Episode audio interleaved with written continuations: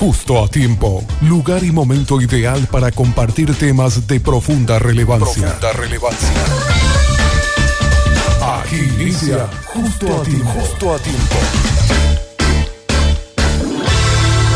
Justo a tiempo, con los pastores Miguel y Lorena Benítez. Nuevamente estamos contigo en este bloque que tanto gusta a la gente en Justo a Tiempo. Hoy en compañía de Marcos Beren, reemplazando y cuidando el lugar de nuestros queridos pastores Miguel y Lorena Benítez que se encuentran en Miami. Algo por el estilo, sí. Algo por el estilo. ¿Qué tal estás, Marcos? Bienvenido. Gracias, Dios te bendiga. Saludos a la querida audiencia de Obedira también. Ahí en el camino ya venía escuchando también el programa, que la gente está conectada. Y bien, con un poco de frío afuera, acá está lindo. Sí, ya estuviste con nosotros en varias oportunidades, Marcos. Te agradecemos nuevamente tu presencia y bueno, invitamos a la gente a que se conecte con nosotros a través de Facebook. Estamos en Radio Obedira, eh, como Radio Obedira en Facebook y estamos transmitiendo en vivo este podcast. También puedes ingresar a www.obedira.com y podés ver la transmisión en vivo también para que puedas estar al tanto de lo que vamos a desarrollar el día de hoy. Quiero mandar un saludo a toda la gente de MQB Barrio Obrero que siempre está también en sintonía. Ahora ya veo que se van conectando de a poquito. Bueno, Marcos, hoy vamos a hablar de un tema justo y necesario. Así la verdad que nos hace libres. Así es, Fabi. Eh, pensaba sobre este tema y escuché que la gente ya estaba respondiendo, que estaba muy conectada ahí. Hubieron preguntas, eh, perdón, respuestas interesantes. Eh, así que damos gracias a la audiencia por haberse enganchado, como siempre, ¿verdad? Nuestra audiencia, la audiencia de Obedira, digo nuestra, porque también me hago parte de la familia, eh, está siempre ahí firme como rula estatua, como se dice. bueno, ¿escuchaste la respuesta? Escuché algunas. Acá Llegó, otra, dice, un mundo sin mentiras eh, no iba a existir la maldad, dice. A mí me llamó la atención esa respuesta que dice, en un mundo, eh, si no existía la mentira, todos ya estuviésemos ido en, a los pies de Cristo. A los pies de Cristo, sí. Me gustó eso. Interesante que ese, bueno, un poco a eso apunta eh, la esperanza que tenemos como hijos de Dios, ¿verdad? Y bueno, vamos a desarrollar un poco el tema. Eh, trataré de no correr, por la última vez que vine corrí demasiado. Mi esposa me dice, hablaste demasiado rápido, me dice. ¿En serio? ah, un saludo a Gaby también que, está, ahí en sintonía. vamos a traer. Eh, pero bueno, vamos a, vamos a desarrollar. La verdad que nos hace libres. Eh, bueno, obviamente para, para entrar en, tema necesito, a mí me gusta definir las palabras, a mí me sirve y me imagino que si a mí me sirve también le sirve a la gente poder entender las palabras que usamos. Y según el diccionario necesito definir qué es verdad. Eh, y eh, la verdad es adecuación o conformidad entre lo que una persona manifiesta y entre lo que ha experimentado. Es decir, hay, un, hay, una, hay una conexión entre lo que se habla y en la consecuencia de lo que se habla. Y una, una de las, de las eh, definiciones que me gustó mucho, que es muy sencilla, pero algo similar a la primera que acabo de dar, es la afirmación de algo que corresponde con la realidad. Eh, esa es la verdad, según el diccionario. Podría entrar en una cuestión más técnica, pero quiero, en honor al tiempo, directamente avanzar. Y quiero meditar en base a lo que dice Jesús en Juan capítulo 8, versículo 32, un versículo conocidísimo. No llegué a escuchar si alguno de los oyentes lo mencionó, pero a alguien se le habrá cruzado este versículo. Y dice, Jesús decía, hablando con un grupo de personas, dice, y conocerán la verdad, y la verdad los hará libres. Entonces, el protagonista de nuestra conversación de hoy es la verdad. Obviamente está conectado directamente a Jesús, Fabi. Pero ¿quién es el, opositor de la verdad? Ya estuvimos escuchando. Satanás. Satanás. Y Satanás es padre de la mentira. Mentira. Entonces estábamos hablando un poco de la mentira. Bien sí, espectacular, Fabio. La tarea 10 puntos. la audiencia también. Entonces, eh, ¿qué es la mentira? Famoso acá en Paraguay, dicen, hmm, ya, pu, fulanito. O sea, eh, es un dicho que escuchamos mucho en, nuestra, en nuestra sociedad. Mentira es afirmación que hace una persona que la hace consciente de que no es la verdad. O sea, es una afirmación de una persona que no corresponde, no corresponde o no tiene forma con la verdad. Mm. Ese es el enemigo de la mentira. Y quiero empezar por ahí, Fabi. Mm. Empezar a hablar un poco de la mentira y para eso necesitamos ir al Edén, al mm. principio de todas las cosas. Y pensando cuando preparaba este estudio, eh, siempre, que me toca ir al Edén y pienso en esto, yo me, me admiro de que cuando Adán y Eva fueron creados, no existía la mentira. Justo dije Adán y Eva y vi una manzana ahí, porque la gente piensa que comieron una manzana en el Edén, pero nada que ver. Oye, así me traje eso para ilustrar hoy. para ilustrar, ¿verdad? Eh, acá como es el, el agente, eh, ¿cómo es? cuando tienes un artículo que ese, no se me viene a ver la palabra, no importa, el ejemplo. Bueno, cuando pensamos en el Edén, o al menos yo cuando pienso en el Edén, y pensando puntualmente en la conversación de hoy, eh, Dice la Biblia que Dios se relacionaba con Adán y Eva, que venía a hablar con ellos todos los días. Yo me imagino que si, el Edén hubiese sido en Paraguay, no sé en qué lugar sería, pero me imagino que Jesús vendría con un tereré. O Adán le estaría esperando con un tereré. O si era medio frío como hoy, capaz un buen mate de, coco con leche. Me imagino, ¿verdad? Eso hacía modo imaginación nomás. Pero Dios venía y hablaba todos los días con ellos, se relacionaba con ellos. Y en ese principio del hombre no existía la mentira. Por eso la pregunta que hicimos en la audiencia, ¿qué pensarías o cómo, cómo, cómo pensarías un mundo donde no hubiese la mentira? Yo cuando era chiquito recuerdo que pensaba que para esa altura de mi vida, no sé, volaríamos todo, eh, esos, pensamientos infantiles que solemos tener eh, con respecto a eso. Pero interesante las, respuestas que nos dio la audiencia. Si no hubiese, si no hubiese mentira, no tendríamos que andar escondiéndonos de, la persona con la que tenemos problemas. Mm. No tendríamos que inventar otra mentira para tapar la primera que hicimos y una tercera para, tapar la segunda y así sucesivamente. ¿Conoces a alguna persona así, Fabi? Sí. Yo fui parte de ese grupo en algún momento también. Y realmente no, no, no es un mundo lindo. Eso a modo dinámico, a modo de pensar un poco. Entonces decíamos, que en el principio de la creación no existía esto de la mentira. Mm. Eso me llevaba a esta pregunta que, que, hicimos en la audiencia. Entonces quiero ir a Génesis capítulo 3. Eh, ahí aparece el, personaje a través de la eh, ejemplificado en la Biblia como la serpiente que dice que era uno de los animales más astutos de la creación. Obviamente, claramente dando alusión al enemigo, Satanás.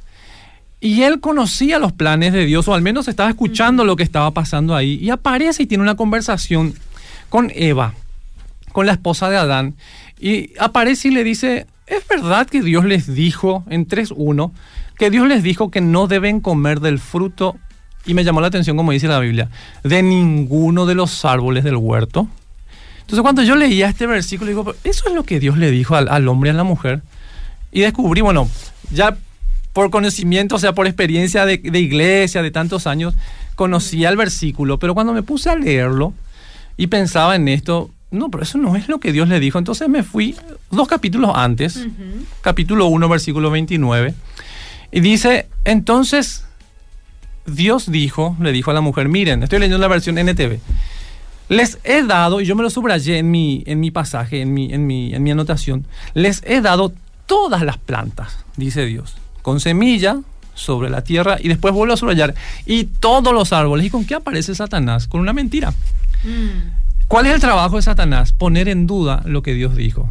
Por más que nosotros a veces tenemos cierto conocimiento y por ahí alguien viene y te plantea algo diferente a lo que vos sabes, es como que tu mente entra en un... Para, pero es cierto lo que yo creo, que muchas veces nos pasó incluso con el Evangelio. ¿Será cierto lo que dice la Biblia? Bueno, Satanás vino a poner en duda a Eva sobre lo que Dios le dijo. Entonces, eh, seguimos en el capítulo 2, versículo 16 de Génesis, siempre está muy en el principio, aparece otro versículo donde Dios le dice, ¿qué pueden comer? Y dice, pero el Señor les dijo, o les advirtió, dice esta, esta, esta versión, pueden comer libremente. Yo otra vez me subrayé eso en mi Biblia y acá en mi anotación. ¿Por qué lo subrayé? Porque para hacer un énfasis de que Satanás siempre aparece con engaño, porque él es, vos bien lo dijiste Fabi, él es padre de mentira, aunque lo dice la Biblia, pero vos lo, lo afirmaste hace un ratito. El Señor le dice a la gente, a Eva y a Adán, pueden comer libremente de todo árbol, de cualquier árbol del huerto. Entonces aparece entrar con una mentira, pero el Señor viene, viene con una advertencia y dice, excepto del árbol, dice, del, no sé cómo se, del conocimiento. Del conocimiento del bien y del mal. Y a mí me llamó la atención esa primera palabra antes del bien y el mal. Dice conocimiento. Normalmente cuando lo parafraseamos, ah, del árbol del bien y el mal, pero hay una palabra interesante que es conocimiento y si prestamos atención a lo que da Jesús a dijo, que nosotros no no no no íbamos a conocer de claro, de mentira, no íbamos a por eso por eso con toda con toda eh, autoridad puedo decir que el hombre no conocía la mentira. Vivía en un mundo pleno de verdad donde ellos gobernaban eh, libremente y Dios se relacionaba con ellos de una manera muy particular. Y ya en el Génesis, el Señor advierte, no quiero que accedan a ese conocimiento y más bien del mal, porque ya conocían el bien. Pero acá hace énfasis, ese énfasis quedó para nosotros, conocimiento del bien y del mal. O sea que el hombre en el Edén podía moverse en paz, con tranquilidad. Comer todo lo que quería. Comer todo lo que quería porque no había ninguna restricción. No había que andar haciendo dieta a la media luna, no había que hacer la dieta keto, no había... No, Ni siquiera cantidad les dijo. No, todo. Dice todo. Había solamente un árbol que ellos no podían asomarse y era el árbol del conocimiento, y hago énfasis, del bien y del mal. No había nada que lamentar, Fabi. Mm. Pensar un ratito si hoy lamentaste algo. Yo hoy lamenté, ¿sabes qué lamenté hoy? Tener que salir temprano de mi cama. Demasiado frío hacía. y, ese es un ejemplo medio tonto, pero ¿cuántas cosas lamentamos día a día? Carencias, problemas. En ese, en ese paraíso o en ese no había nada que lamentar hasta que llegó el conocimiento de la mentira. Y eso lo podemos ver siguiendo en la lectura, así rapidito, en Génesis capítulo 3 el versículo 4.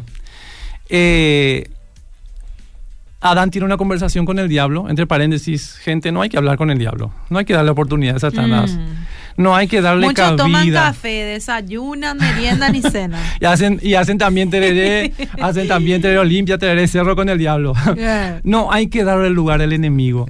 Eh, acá ya sea por conocimiento o desconocimiento, Eva le prestó oído al engañador, al acusador, al tentador y le dice, sino que sabe Dios que el día que comáis de él, y en la Reina Valera dice, vuelve a nombrar la palabra conocimiento, Fabi. Acá esta versión dice, serán abiertos vuestros ojos y seréis como Dios, que es lo que muchos quieren y, muchos apuntan a eso. Y dice, sabiendo, yo otra vez volví a subrayar esa palabra, sabiendo o conociendo el bien y el mal. Y en cierto modo el enemigo le estaba diciendo una media verdad porque era verdad que iban a conocer lo que no conocían, conocer el mal. El versículo 3 es muy interesante, ese da para otra prédica, pero quiero saltar al capítulo 3, versículo 7. Y dice, entonces, después de que comieron, fueron abiertos sus ojos de los dos, de, de Adán y de Eva, y dice, y conocieron que estaban desnudos.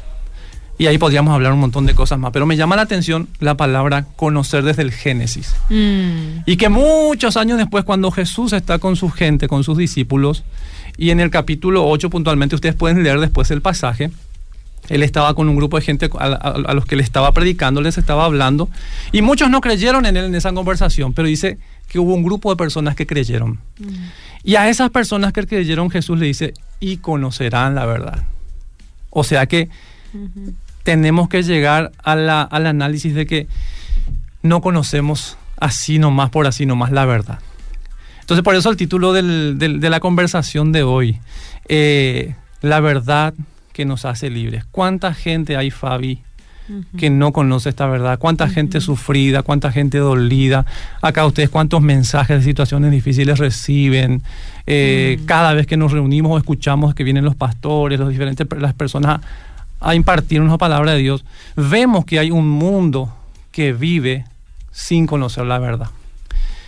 Y mm, entonces me gustó esto, o sea, no es que me gustó, yo creo firmemente que en la Biblia ninguna palabra está por casualidad, mm. ninguna palabra está puesta al azar, ninguna palabra eh, así nomás se le ocurrió por un divague a los que escribieron, y ese es otro tema que podríamos eh, eh, hablar, Pero la palabra de Dios es sabia y fue inspirada con un propósito justamente para revelar las mentiras del enemigo.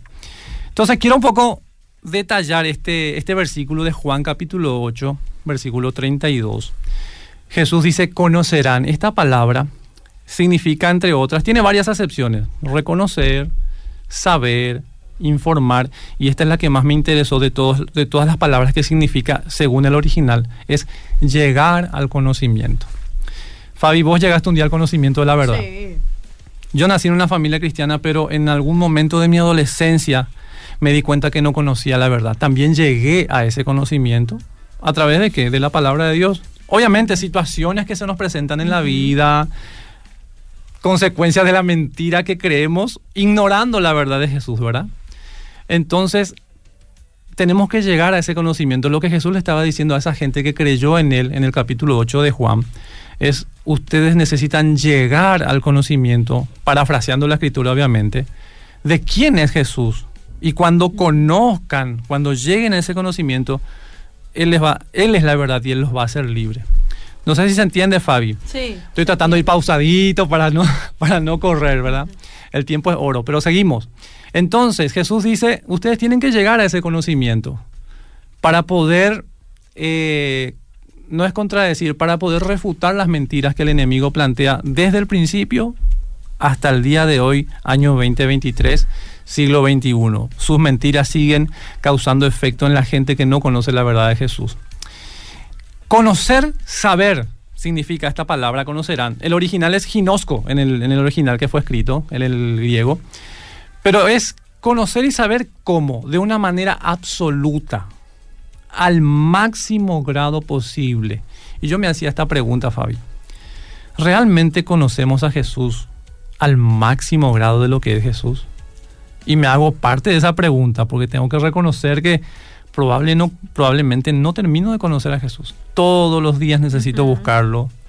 Eh, no vamos a llegar a conocer a Jesús tal como es hasta que llegue ese momento que estemos en la presencia del Señor, que algunos de los oyentes decían, estar en el paraíso, estar con Jesús. Ese sería un mundo sin mentiras. Y ese mundo se viene, Fabi. Según la palabra de Dios, un día vamos a estar con Él y vamos a vivir la realidad de un mundo sin mentiras.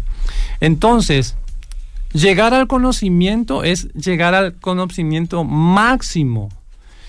Y no solamente de Jesús, no solamente llegar a un conocimiento máximo, sino en una gran variedad de aplicaciones. O sea, ese conocimiento de quién es Jesús, yo lo tengo que aplicar a cada aspecto de mi vida. Hay gente, hay gente que separa a Jesús de la iglesia y cuando sale de la iglesia, listo, ya vine, ya cumplí el domingo, el miércoles, o sea, las veces que vaya a congregarse. Y el trabajo es trabajo, el mundo es el mundo, y bueno, a Dios lo tengo encasillado allá eh, en la congregación. Hay gente que vive eso. No son todos. Hay un grupo de gente que vive a Jesús en su día a día. Y esa es, esa es la idea, conocer a Jesús en, al máximo en todas las aplicaciones de nuestro día a día, en el trabajo, en mi matrimonio, con los hijos. Eh, en el tipo de negociaciones que podemos llegar a establecer en, los comercios. A veces aparecen oportunidades jugosas, pero que no necesariamente tienen que ver con la verdad por debajo de la mesa. Y como hijos de Dios, ¿cómo actuamos en, ese, en, situaciones como esa? Ahí es donde debemos vivir al máximo la verdad de Dios. Y si no conocemos a Jesús, no vamos a poder vivir a Jesús en esas situaciones de la vida. Siguiendo, ahora, conocer estamos hablando en la plenitud de conocer a Jesús, eh, no simplemente como un concepto teórico. O sea que eh, esta verdad no es un concepto. Esta verdad no es un significado etimológico nomás. Esta verdad no es un conjunto de palabras elaboradas. Esta verdad es alguien, es única y esta verdad es una persona y es Jesús. Jesús dijo, San Juan 14, 6, yo soy el camino, yo soy la verdad y yo soy la vida. Entonces, Yendo al título, eh, la verdad que nos hace libres de un mundo de mentiras es Jesús. Y sigo, libres conocerán la verdad y la verdad os hará libres. No sé qué viene a tu mente cuando pensás en libres, eh, Fabi, audiencia. No escondernos de nada, de nadie. Ahora hay un, hay un pensamiento del- de la libertad, especialmente, bueno, yo creo que todos buscan, pero especialmente creo que en la juventud. Ah, yo, yo soy libre. Eh, mamá, no me, no me molestes más, ya, ya quiero cumplir 18 para hacer mi vida, quiero ser libre, Eh, nadie manda sobre mí, yo no soy una persona gobernada. Un poco ese es el concepto de libres que tenemos. Ahora esta palabra libres que usa Jesús en Juan 8:32 significa liberar, no necesariamente hacer lo que yo quiero. Eh, y liberar, yo, me- yo hice una anotación acá que es, Jesús nos, nos tiene que liberar de ser libres. Y ahora voy a explicar por qué. Eh, Jesús vino a liberarnos del libertinaje. Ese, ese libertinaje tiene que ver con hacer lo que yo quiero, a mí nadie me manda, voy donde quiero, como quiero, como con quien sea, como cualquier cosa, eh, farreamos sin pensar en las consecuencias que todo eso puede llegar a traer sobre nuestras vidas. Entonces el conocimiento de la verdad, es decir, el conocimiento de Jesús, lleva al hombre, a nosotros, a someternos a la acción liberadora de Cristo. ¿De qué debe liberarnos? Recién lo dijimos, des- debemos, debemos ser libres. El ser humano necesita ser libres de ser libres. El hombre necesita ser libre del libertinaje. ¿De qué tipo de libertinaje? Del pecado.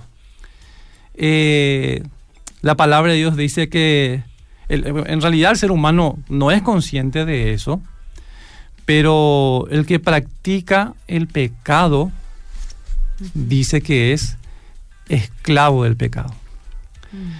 No sé si la, la- si la audiencia está, está participando, está Sí, a escribiendo. full están, a full ver están. si, si hay algún mensaje que no se leyó, me Acá te gustaría. mandan saludos, buenas tardes, saludos desde Viso, abrazos grandes Ah, de Buenos todos Aires, eso de Buenos Aires. Acá también un saludo desde la distancia, bendecida tarde. Acá una oyente envió también, dice, acá dice, buenas tardes, lo que realmente te da la libertad es abandonar la mentira, porque la verdad siempre existió, dice esta oyente también. Muy bien, gracias por los, por los mensajes. Bueno, seguimos un poquito más, ya casi estamos terminando.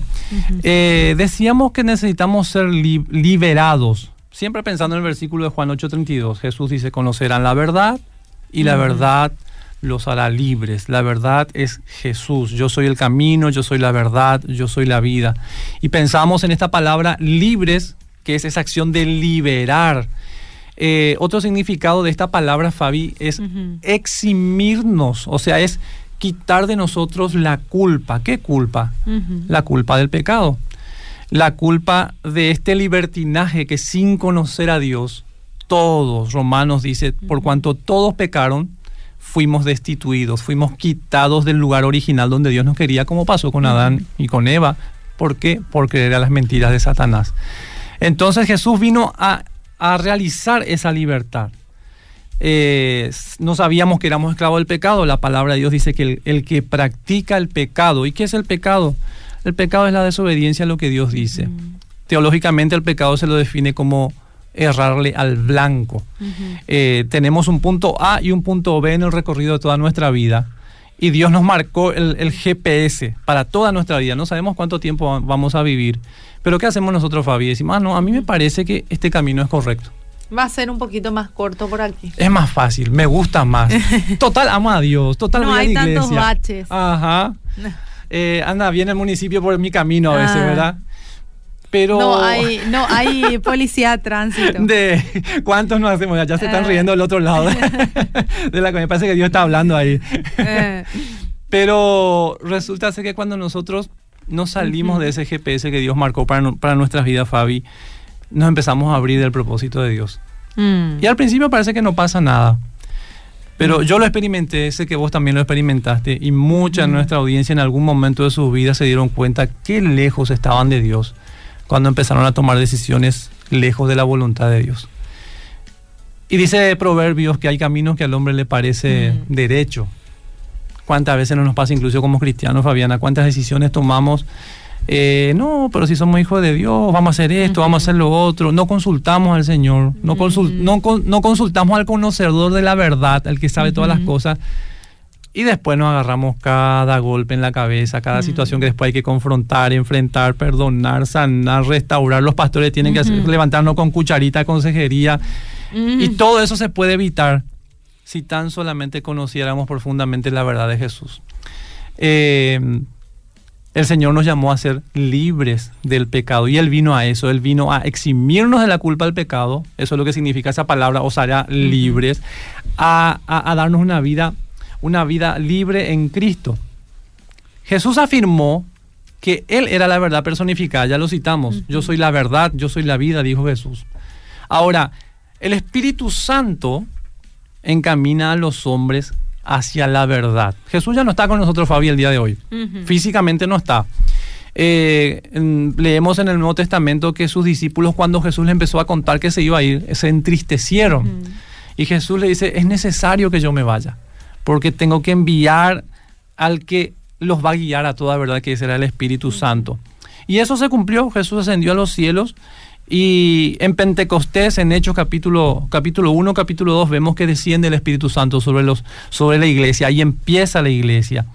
En Juan 16, 13 dice, pero cuando venga el Espíritu de verdad, es lo que Jesús le decía a sus discípulos, Él los guiará a toda verdad, porque no hablará de su propia cuenta, sino que hablará de todo lo que oyere y se los hará saber, les hará saber todas las cosas que habrán de venir. ¿De quién oye el Espíritu Santo? Del Padre, del Hijo. Él es el que conoce el corazón de Dios. Y Él es el que nos encamina hacia Jesús, porque el Espíritu Santo lo que hace es glorificar a Cristo. Entonces Jesús no está con nosotros, pero tenemos a su Espíritu Santo que nos guía. Y tengo tres puntitos para terminar.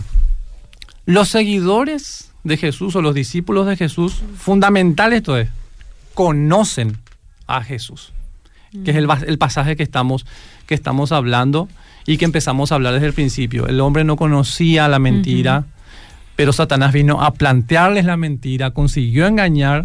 El ser humano se dio cuenta, conoció el lado B, el, el otro lado de la moneda, el lado que Dios no quería que sus hijos conocieran. Yo siempre pienso que en esa época el ser humano no tenía, por ejemplo, esa sensación de soledad. ¿Cuántas veces no nos hemos sentido solos? Yo hubo una época en mi vida que estando rodeado de personas, rodeado de amigos, me sentía solo. Eh, decía, bueno, cuando esté con mi familia, estaba con mi familia y me seguía sintiendo solo, porque había algo de pecado en mí que me estaba impidiendo y no conocía plenamente a mi Jesús, a mi Salvador. Entonces es fundamental esto, conocer a profundidad quién es Jesús. Los seguidores de Jesús no solamente conocen, porque hay muchos que conocen y se quedan ahí nomás. Lo siguiente es conocer y hacer lo que Jesús quiere que hagamos.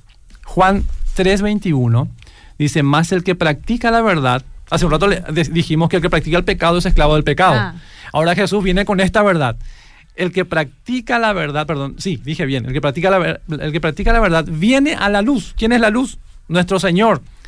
Eh, para que sean manifiestos que sus obras son hechas en Dios. Qué lindo este pasaje, me encanta este versículo. Porque desde que conocemos a Jesús, si amamos a Jesús, si estamos en, en- en- en búsqueda de hacer su voluntad, nuestra vida es una vida de luz, no hay nada que esconder. Por más que vivimos en un mundo de mentira, no tenés que buscarle la vuelta para esquivarle al policía de tránsito, porque se supone que estás en regla, que estás haciendo bien las cosas. Si tenés un problema con tu hermano, que de hecho solemos tener, por más que vivimos en la verdad, ocurren problemas que hacemos, nos humillamos, pedimos perdón, confrontamos la situación, tratamos de solucionar, aunque a veces nos da gusto, ¿verdad? Es difícil esto. Pero como queremos vivir en paz y sabemos lo que Dios nos manda hacer, entonces tratamos de solucionar. Y el último puntito, los seguidores de Jesús no solamente conocen, no solamente hacen, este último punto es fundamental, permanecen en la verdad. Jesús decía en San Juan capítulo 15 que separados de Él nada podemos hacer. Necesitamos estar unidos a Cristo. Y este pasaje de Juan 8, ah, si bien habla de- del enemigo de nuestras almas, dice 8.44, el mismo pasaje del que tomamos nuestro versículo central, dice, vosotros sois de vuestro padre el diablo, porque la gente, la gente con la que Jesús estaba hablando se jactaba de ser hijos de Abraham, somos linaje escogido. Y Jesús conociéndolo dice, no, ustedes son hijos de vuestro padre el diablo, y los deseos de vuestro padre queréis hacer. Él ha sido homicida desde el principio Y este esta frase es la que, la, que me, la que tiene que ver con nuestro punto. Y no ha permanecido en la verdad. Él fue destituido, él fue quitado de la gloria de Dios. Fue enviado con un grupo de ángeles a, a la tierra y acá está engañando. Pero a pesar de eso, Dios nos garantiza su Espíritu Santo, como hablamos hace rato, que nos guía a toda verdad y lo que la iglesia de Cristo necesita hacer es permanecer. Entonces, los tres puntos importantes de esta conversación de hoy, Fabi, tienen que ver con conocer la verdad que es Jesús, hacer lo que la verdad nos manda hacer, que es la voluntad del Padre. Jesús dice, el que me ama, guarda mis mandamientos. Y lo último, permanecer en la verdad, San Juan capítulo 15. Eh, eso es lo que quería compartir a la iglesia.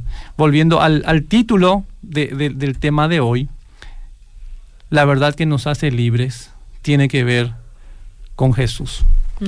Yo creo que la iglesia, la, iglesia, la audiencia, estoy muy acostumbrado al púlpito, Fabi, la iglesia, la iglesia, acá la, la radio, la audiencia sabe que está ahí la verdad. Mm. Pero nunca está de más y a mí me gusta mucho repensar en las cosas a veces básicas, mm. pero son tan importantes para poder vivir la voluntad de Dios en un mundo oscuro, de tinieblas, lleno de mentiras, y no solamente vivirlo, sino que ser luz y sal.